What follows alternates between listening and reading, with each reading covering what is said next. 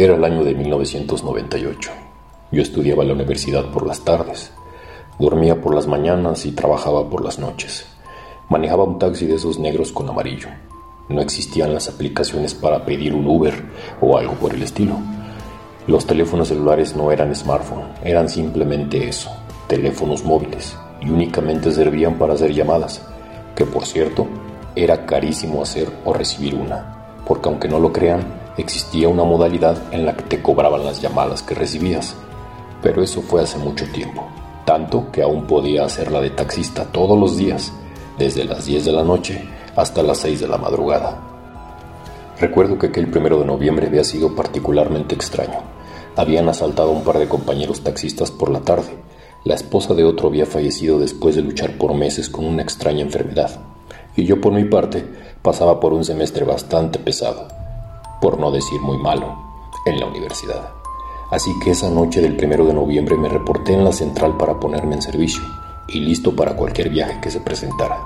La central era manejada por una operadora que desde una base de radio recibía las llamadas donde la gente solicitaba un servicio de taxi. Era la única forma de tener un servicio de chofer hasta tu puerta y que fuera seguro en esos años. Los primeros viajes fueron buenos, muchos servicios en esa noche de domingo, uno tras otro, tanto viajes que hacían paradas en las calles como por medio de la central. Hicieron que las horas pasaran desapercibidas y fuera una buena noche en términos monetarios. Después de varias horas al volante, tomé una pequeña pausa para estirar las piernas y tomar un café en un Oxxo, que encontré de regreso de mi último trayecto.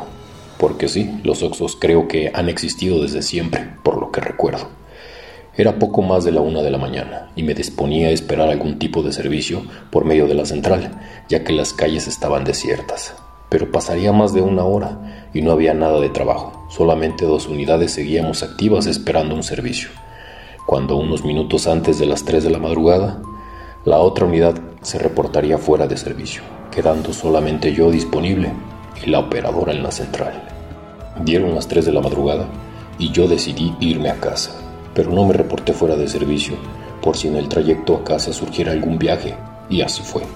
Recuerdo que eran apenas dos minutos pasadas las 3 de la madrugada cuando la operadora habló por la radio pidiendo un servicio en el edificio ubicado en la calle Ejército Republicano Así que para mi suerte, pensé, ha sido una excelente idea esperar.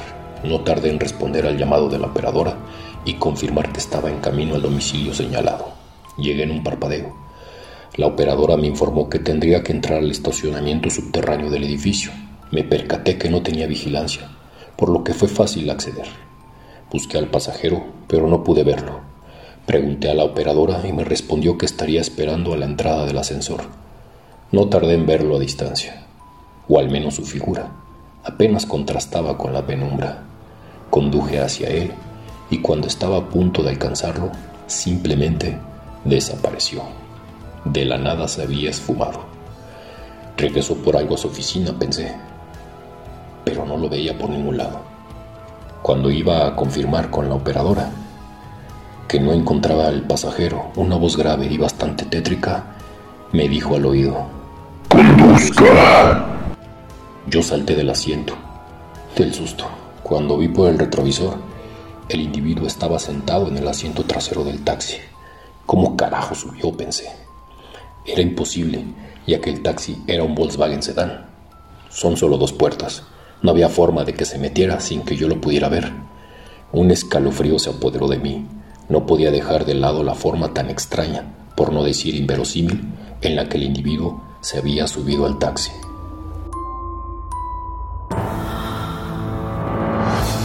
Traté de calmarme, de buscar el lado lógico a lo que acababa de pasar. Quizás me estoy quedando dormido, es una pequeña amnesia, o simplemente estoy muy cansado. Así que sin respuesta a lo que acababa de aterrorizarme, me enfoqué en dejar atrás el raro momento y me dispuse a seguir conduciendo.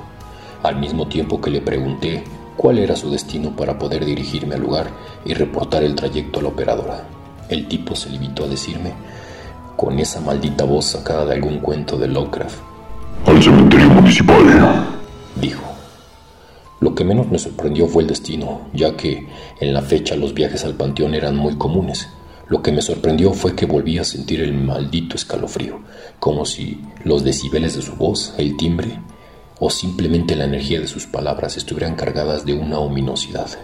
No sé cómo describirlo, pero al querer reportar mi viaje a la operadora, la radio de mi taxi simplemente murió. No daba señal ni emitía sonido alguno. Me enfoqué en manejar lo más rápido posible para poder cumplir con el viaje sin ponerme a pensar en todo lo que estaba pasando. Llegamos en unos minutos, aunque debo confesar que para mí fueron como horas. Llegué a la entrada del cementerio y cuando le pregunté en qué parte exactamente de la entrada quería que lo dejara, no obtuve respuesta. Al levantar la mirada y buscar por el retrovisor, vi que el hombre había desaparecido. Otra vez. Chingas a tu madre, dije en voz alta, y bastante asustado, pero tratando de ocultarlo. Respiré profundamente para tratar de calmarme cuando tocaron la ventanilla con un ligero golpe de nudillos. Era el tipo que al parecer le gustaba hacerse el mago, aparecer y desaparecer. Bajé el vidrio de la ventanilla y otra vez su asquerosa voz sonó y dijo: ¡Cóbrate! Mientras sacaba su mano del bolso de la gabardina con un fajo de billetes de altas denominaciones.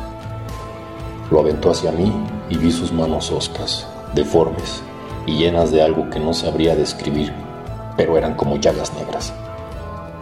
Era repugnante. Yo tenía la piel erizada. Un escalofrío se apoderaba de mí mientras trataba de cobrarme de ese fajo de billetes. Logré tomar exactamente un billete de 50 pesos que cubría correctamente la tarifa del viaje y le devolví el resto. Él estiró la mano y vi sus uñas largas y negras cuando dio un paso hacia atrás y guardó el dinero en su gabardina. Emitió un sonido parecido a un gruñido mezclado con una risa y dijo, Qué bueno que no me chingaste, si no, yo te hubiera chingado a ti. Al tiempo que se abría la gabardina y dejaba ver sus piernas, que eran parecidas a las de un animal, como las de una cabra. Se cerró la gabardina y se fue caminando lentamente y sin prisas hacia la oscuridad. No entró al cementerio, simplemente se perdió a paso lento entre las sombras. Yo me quedé paralizado y en silencio no sabía qué carajos acababa de pasar.